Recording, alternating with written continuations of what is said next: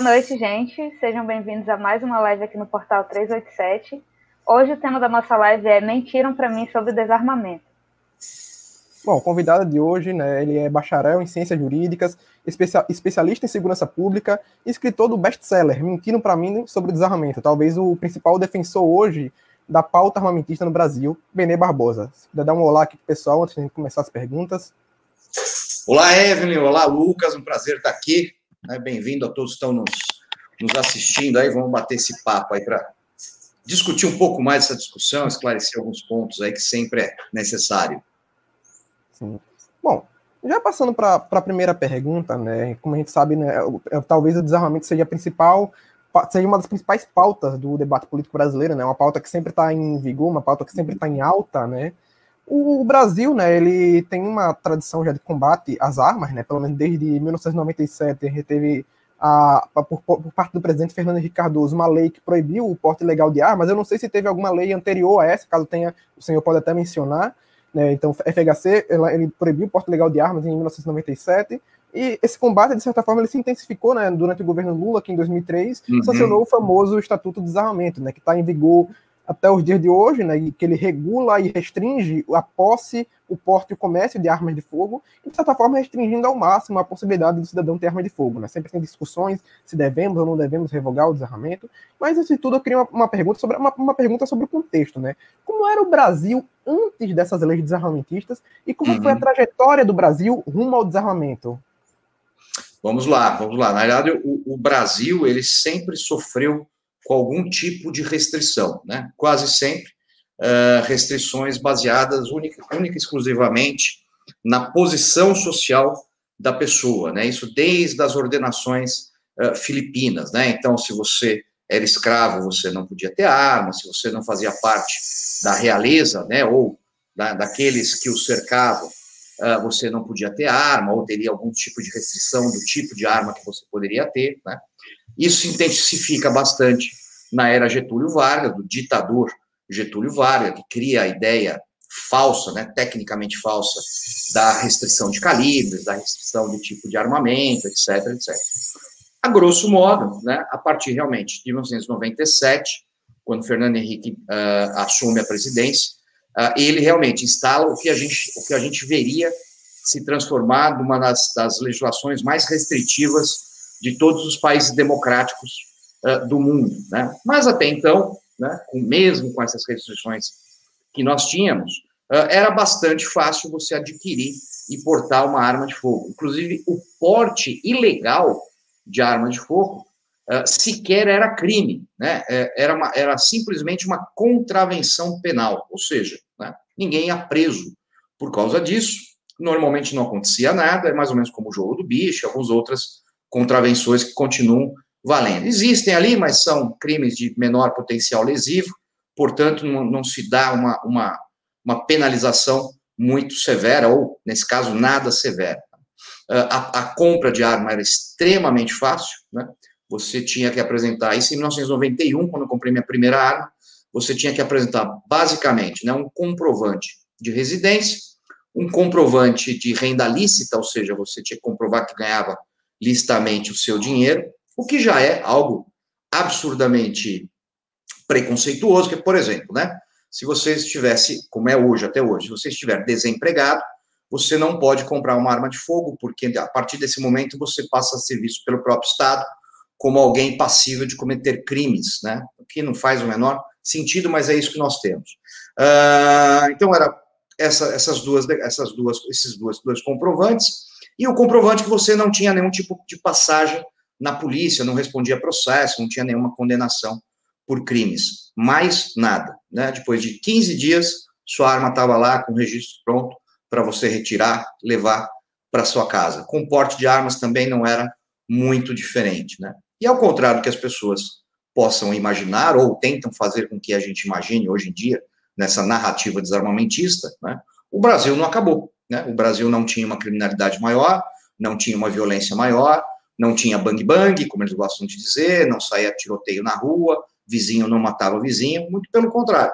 Né? Nós tínhamos índices de criminalidade violenta, né? incluindo aí homicídios, estupros, uh, invasões de residência, latro latrocínios, muito menor do que nós temos hoje com todas essas restrições. Ainda assim, né, é muito comum que hoje atribuam ao desarmamento uma redução né, de, de homicídios por armas de fogo. Né? Como que o senhor responde essas pessoas que sentem... É, é uma farsa. Né? Isso é uma farsa numérica, muito clara, muito óbvio, que qualquer pessoa que faça uma, uma mínima análise mais aprofundada vai ver que ela não, não tem, não faz o menor sentido, né? Primeiramente, porque assim, ela, ela essa pequena, ela não, não, começou a cair a criminalidade, né? Ela deixou, ela teve um crescimento menor, que é diferente de queda, né? Uh, isso ocorreu primeiro em poucos estados que acabaram uh, uh, diminuindo a, a média nacional, né? Segundo, ela começa a ocorrer antes do Estatuto do Desarmamento estar tá plenamente em vigor, né? Então, não faz sentido que uma lei comece a surtir efeitos antes de estar tá plenamente vigorando em todo o Brasil, né? Portanto, isso é, é absurdamente falso. De qualquer forma, nós temos ainda uma outra, uma outra, um outro indício de quanto isso é uh, uma falácia, uma, uma mentira, né?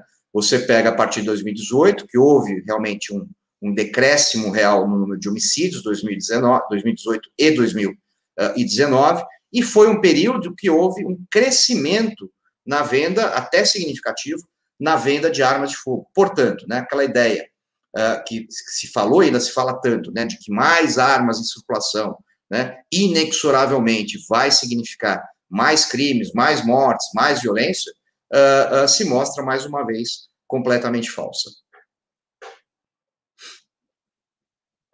É, em 2005, né, mas especificamente em 23 de outubro de 2005, a gente teve a votação de um referendo que visava proibir o comércio de armas de fogo no Brasil. Né? Na época, a maioria da população votou contra a proibição, né, cerca de 63% do, dos eleitores, numa eleição que teve mais de 95 milhões de, de, de brasileiros votando. Isso indica, de alguma forma, um desejo armamentista por parte da população brasileira? E outro ponto, esse referendo foi, foi cumprido, porque muitos desarmamentistas alegam que esse, esse referendo foi cumprido. E aí, qual a sua opinião sobre isso? É, isso daí indicaria um desejo, um desejo armamentista da, da população? E ele foi, de fato, cumprido?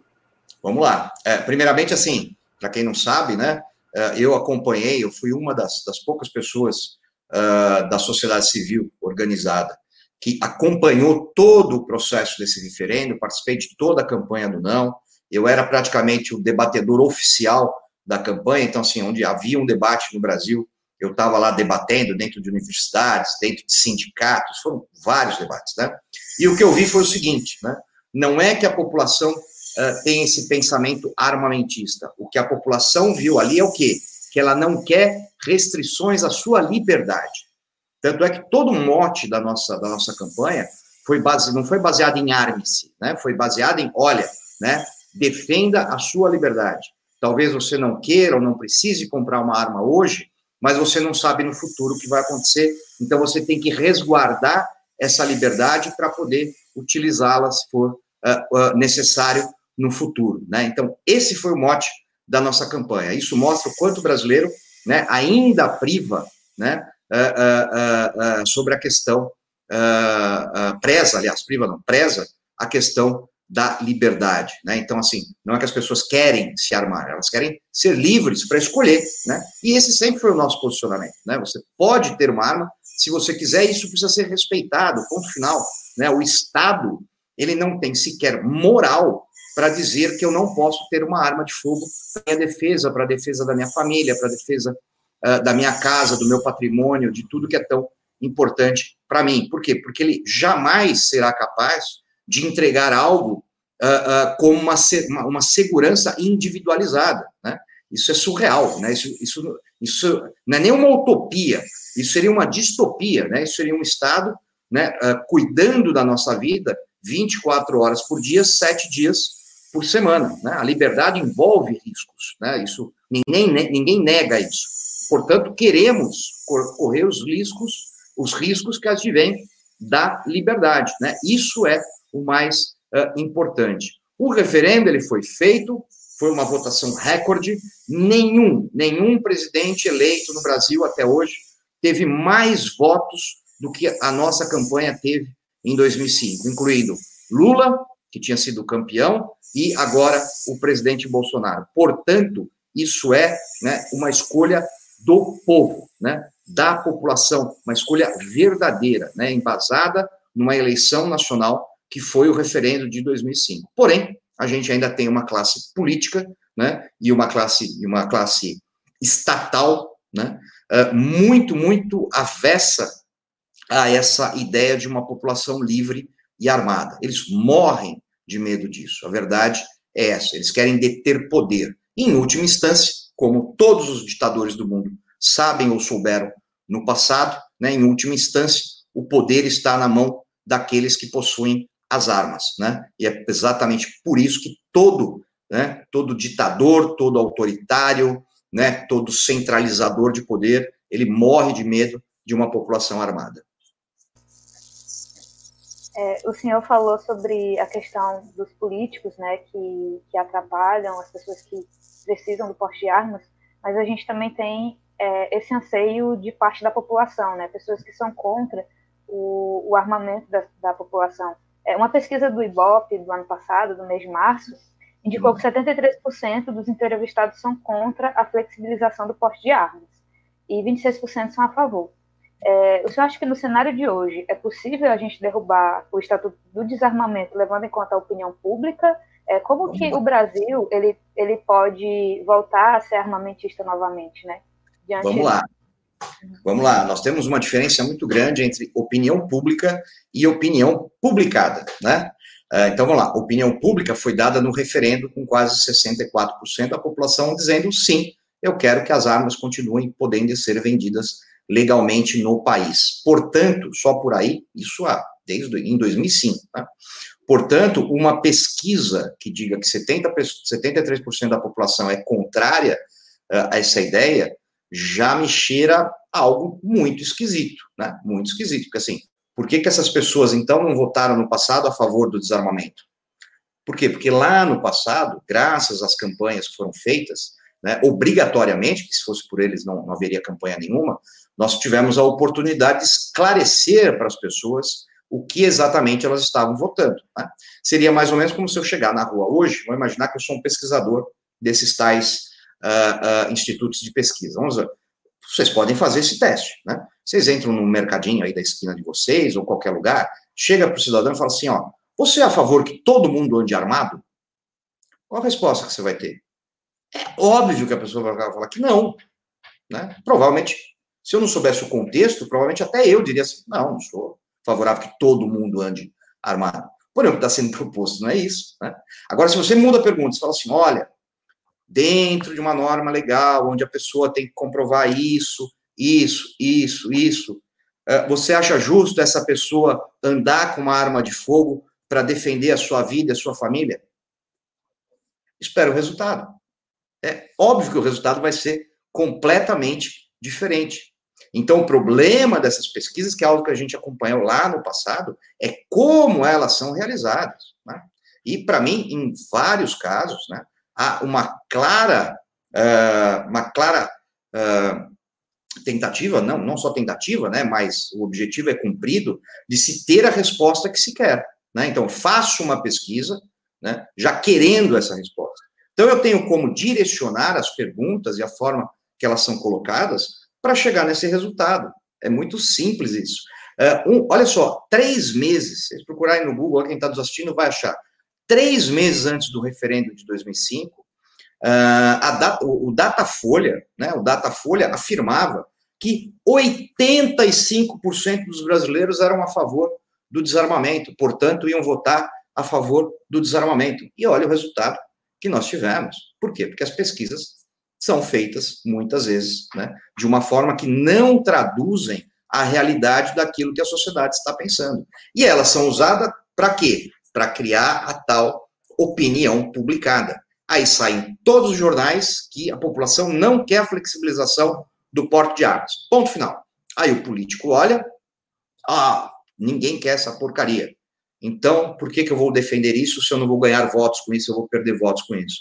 Porque, via de regra, o político quer voto quer voto, ele quer voto, ele quer ser reeleito, né? Ou eleito ou ser reeleito. Portanto, ele vai quase sempre, né? Na maré aí, na, na, na corrente do rio para onde vai levá-lo a ter esses votos e conseguir ser eleito. Ponto final. É essa que é a discussão. E a nossa grande dificuldade é essa, né? É levar essa, essa, essas, essas verdades, essas informações, para que as pessoas entendam, né, quando uma pergunta dessa é feita, o que exatamente está se falando. Né? E aí pode ter certeza que o resultado ia ser muito diferente. É bem interessante essa questão de como a pergunta é claro. é feita, né? Mas uma outra dúvida que eu tenho em relação a isso é se o senhor acha que as novas gerações também são responsáveis por esses resultados. Por exemplo, se é, o senhor vê uma percepção de mais apoio, né, hum. né? No, nos, nos, mais velhos em relação ao armamento do que nos mais novos? E se a educação influenciou isso também, a mídia? Como que o senhor enxerga essa questão? Olha só que interessante, né? Uh, seria muito, muito, seria mais óbvio, vamos dizer assim, né? Se eu dissesse assim, não, o pessoal que nasceu lá em 60, 70, 50, né? Como, como é o caso, né? 1970, né? Que viveu essa, essa realidade no Brasil, onde a arma de fogo não era um problema, não era vista com, com demonização, não, não, né, era, era absolutamente corriqueiro, né? Ah, essas pessoas então têm a maior tendência de apoiarem essa ideia de que, sim, o brasileiro tem que ser livre, tem que ter o direito a ter uma arma para se defender. Porém, na prática, o que eu tenho assistido, principalmente desde o lançamento do meu livro em 2015, é que uh, é uma, uma geração mais nova que está apoiando isso. Né? Então, uh, do lançamento específico em São Paulo, por exemplo, que aconteceu no conjunto nacional, ali na Vila Paulista, né, uh, foram mais de, 500, mais de 450 pessoas compareceram ao, meu, ao lançamento do meu livro. Né? E eu vou te dizer assim, com, com muita, muita tranquilidade.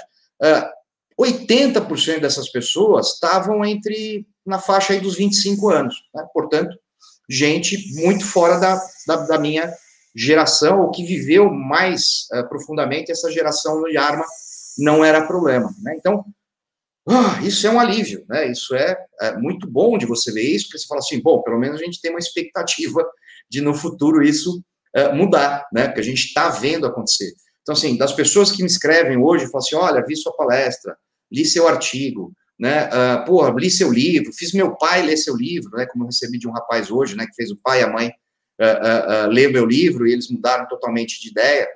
É, é garotada, né? Garotada, é, é garotada igual vocês aí, de 18 anos, 19 anos, às vezes até menos, né? Que estão correndo atrás da informação. e eu acho que a explicação disso ela é muito, muito óbvia, né?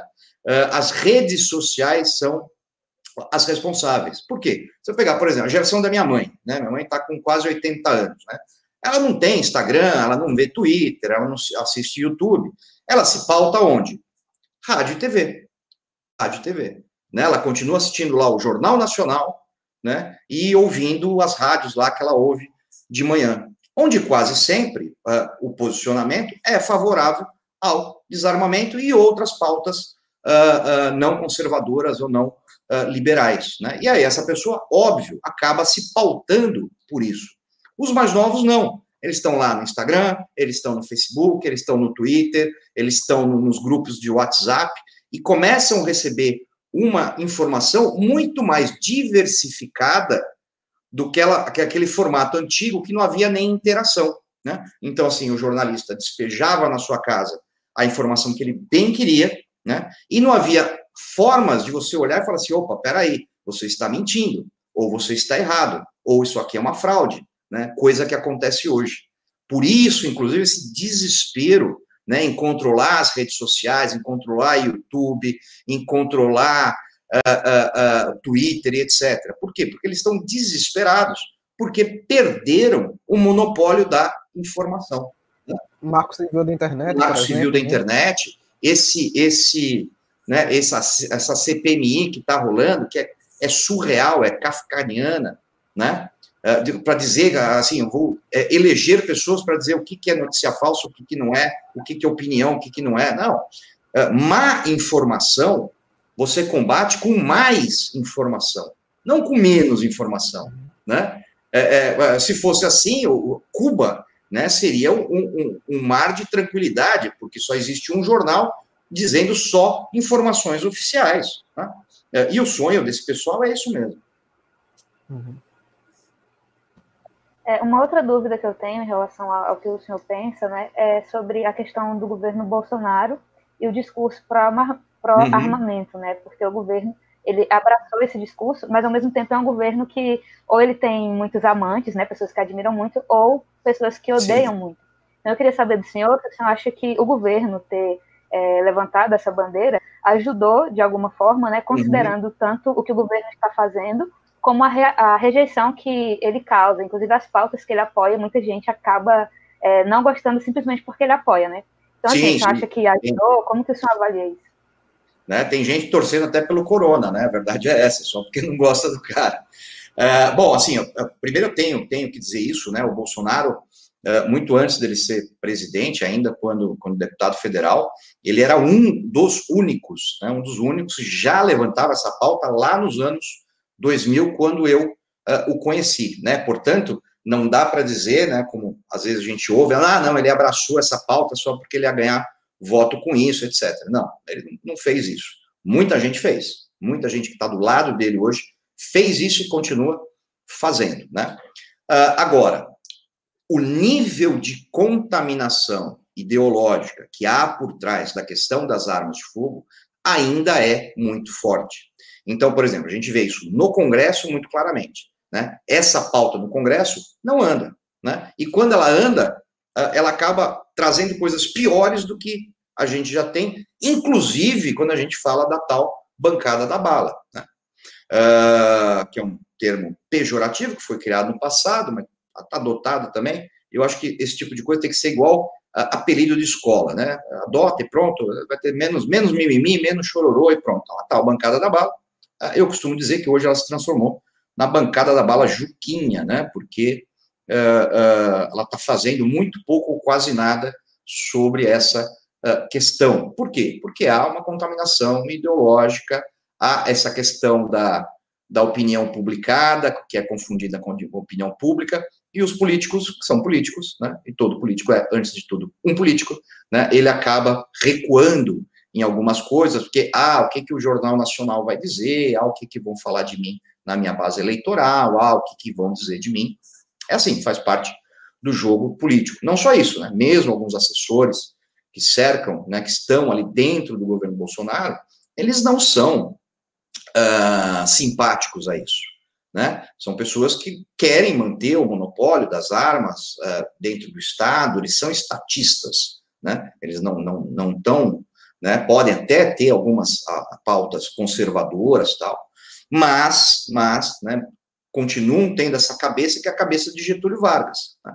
Inclusive, uh, muita coisa que a gente vive hoje ainda é por conta dessa contaminação causada por Getúlio Vargas, esse centralismo de poder, né, do monopólio da força na mão do Estado, das restrições, e, tipo, e, e exército controlando uma atividade esportiva, que isso não existe em nenhum país democrático do mundo, né? O único país democrático do mundo onde atirador esportivo é controlado pelo exército é no Brasil. Né?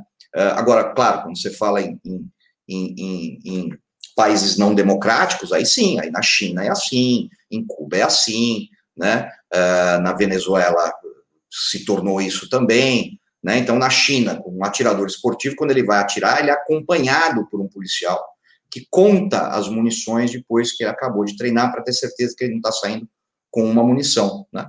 Uh, e isso acaba acabou contaminando muito uh, esse esse esporte no país, infelizmente.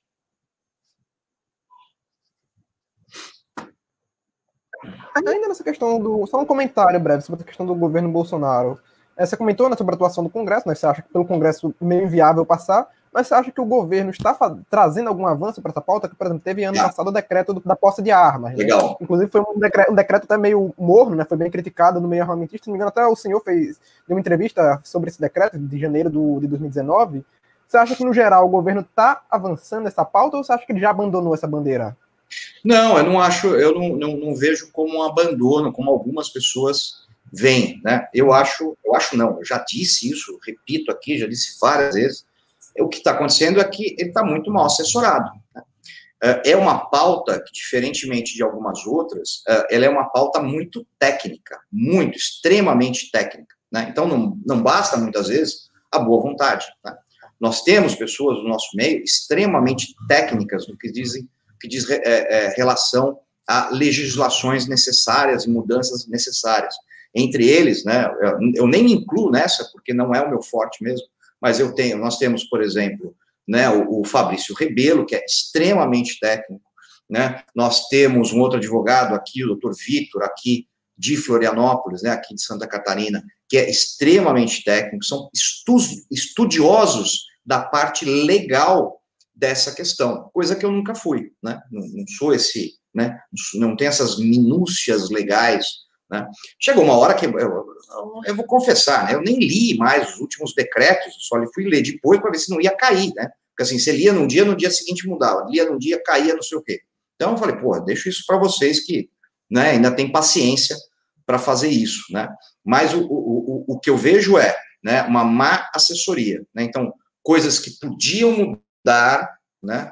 Uh, de uma forma significativa não mudam por causa dessa tecnicidade que é necessária, e algumas outras que podiam, alguns desgastes que podiam ter sido evitados, aconteceram por atuações políticas. Né? Então, quando você pega um decreto, e aí você põe lá no decreto, você põe caminhoneiro, taxista, uh, sei lá, mais 17 categorias, jornalista, uh, deputado, senador, não sei o quê. Desculpa, isso só acontece, né? Isso só acontece porque há aquela pressão política de pessoas que representam essas categorias. É a única explicação para isso, né? Porque assim, qual é a explicação lógica, né, de um caminhoneiro ter mais direito a portar uma arma do que um taxista, né? Uh, ou, ou, será que a gente tem profissões cuja vida vale mais e vale menos? Porque hoje o que a gente tem no Brasil é isso, né? Então, por exemplo, promotores, juízes têm porte funcional. Promotor e juiz não faz parte do sistema policial. Eles não atuam como polícia. Portanto, a arma de fogo não é um instrumento para ele exercer a sua função, diferente do policial. Então, por que, que ele tem o direito ao porte de armas? Ora, porque é um instrumento eficaz, sim, para exercer a legítima defesa. Uhum. Então, a gente chega à conclusão que no Brasil, para a nossa legislação atual, você tem vidas que valem mais, tem vidas que valem menos, né? E é, o pobre da periferia, né, que é assaltado toda semana, não tem direito a... Exatamente, exatamente. É preconceituoso, né? né? Exatamente. É pre... A nossa legislação, ela é preconceituosa.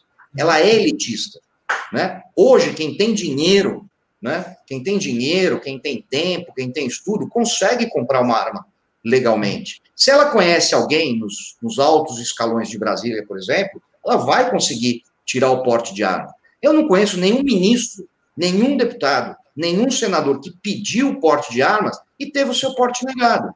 Por quê? Né? Por que, que, esse, por que, que a, esse deputado federal ou assessor, né? por que, que ele tem mais necessidade de se defender do que eu tenho, do que vocês têm? Não faz o menor sentido. Por quê? Porque nós temos uma legislação elitista. Né? É, beleza. Saindo do Brasil, né?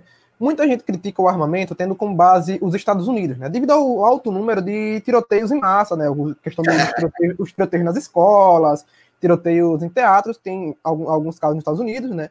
É, você teve alguns casos até famosos, né? Até hoje, você teve, por exemplo, o massacre de Columbine, que citam até hoje, teve o massacre uhum. de. Hook, que até hoje citam. E é, muitos acreditam que esses atentados seriam fruto do, da flexibilização do porte de armas. A Vamos primeira lá. pergunta é: se você acredita que os Estados Unidos seria um bom exemplo para a defesa do armamento e como é essa experiência armamentista ao redor do mundo? Pois os desarmamentistas eles usam bastante países como Austrália, Inglaterra e Japão como exemplos de sucesso da pauta desarmamentista, ao mesmo tempo em que, por exemplo, armamentistas usam o, a Suíça, os Estados Unidos, Finlândia ah. e outros países com armas mais flexíveis como exemplo do sucesso da pauta armamentista. Como é que você vê isso? No final das contas, a pauta de armas influencia ou não no aumento e diminuição do número das mortes nesses países? Vamos lá, vamos lá. Então, assim, primeiro é, é importante você estudar sobre essas relações, né? Porque o que você, o que você começou dizendo, olha só, olha só, nos Estados Unidos tem muitos ataques, não sei o quê, em escola, não sei o quê, papapá. Isso não é totalmente verdadeiro, né? Então você tem países da Europa que você tem uh, ataques também, uh, mesmo com restrições de armas maiores. Você tem países onde as restrições são muito pequenas, como no caso do Canadá, né? pouca gente sabe disso, mas o Canadá é o sexto país mais armado do mundo, e você não tem esse tipo de, de ocorrência. Por quê? as armas estão lá também. Né? Então, porque são outros fatores que acabam fazendo com que isso aconteça.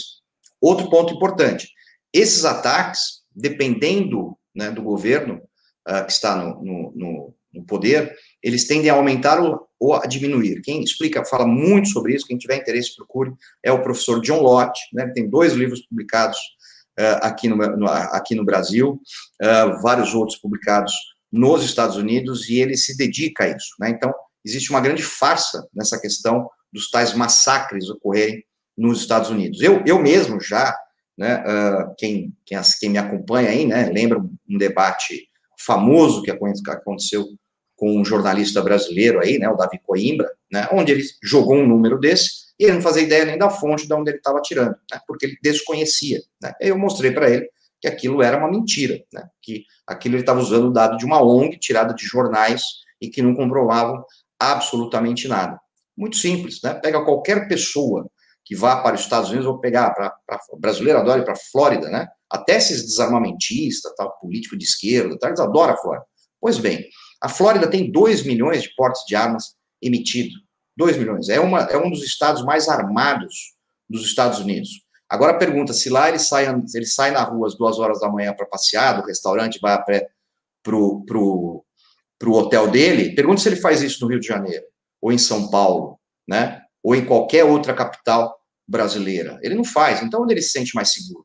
Né? Onde ele se sente mais seguro no trânsito? É aqui no Brasil ou é uh, na Flórida, né? Em Miami? Ele vai dizer que é lá. Por quê? Porque não há nenhuma relação, né? Isso é uma falsa relação que foi criada. Quem estuda essa questão nos Estados Unidos vai ver que depois começaram a liberar os portos uh, naquele país, estado por estado, porque lá a lei é estadual, você vai ver um decréscimo no número de homicídios. Né? Outro ponto importante é que esses ataques acontecem, né, quase sempre, mais de 80%, John Lott também traz esses números, né, em locais considerados ou chamados de gun-free zones, ou seja, locais onde ninguém pode entrar ou permanecer armado. Né? E por que, que esses malucos fazem isso? Porque eles sabem que não vai ter reação. Né? A grande parte das, das escolas do Texas, uh, onde aconteceu né, alguns ataques desses, uh, ele, eles liberaram o porte de armas para professores e funcionários das escolas, isso já há anos.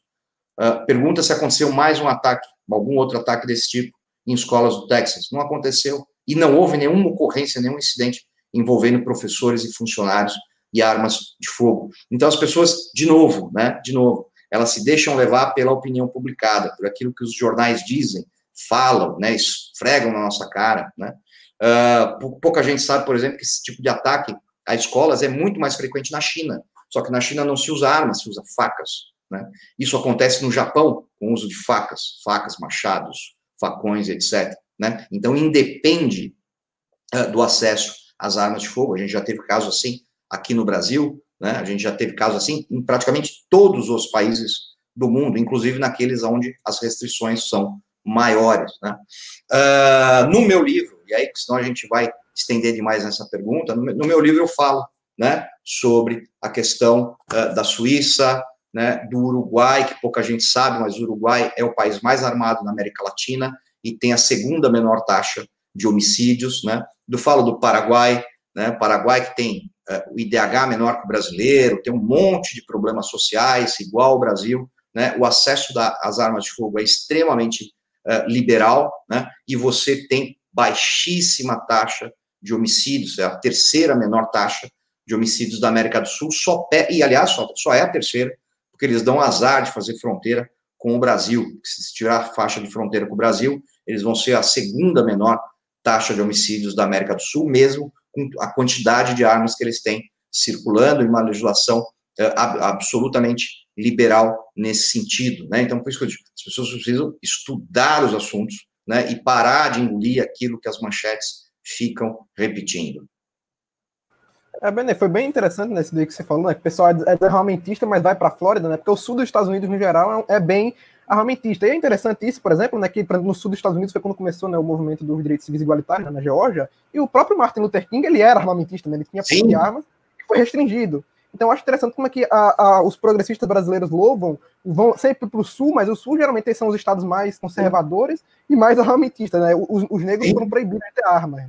Interessante. É, É, exatamente. Existe até um, é um, um, livro, eu não vou, eu não vou me lembrar agora o, o, o título dele, mas depois eu posso passar para vocês, que ele foi escrito por um, por um professor, uh, um professor de esquerda, inclusive, americano, né, e ele mostra nesse livro como, como o, o racismo, né, o preconceito racial, ele foi utilizado na história americana para se falar em desarmamento e restrições às armas. Né.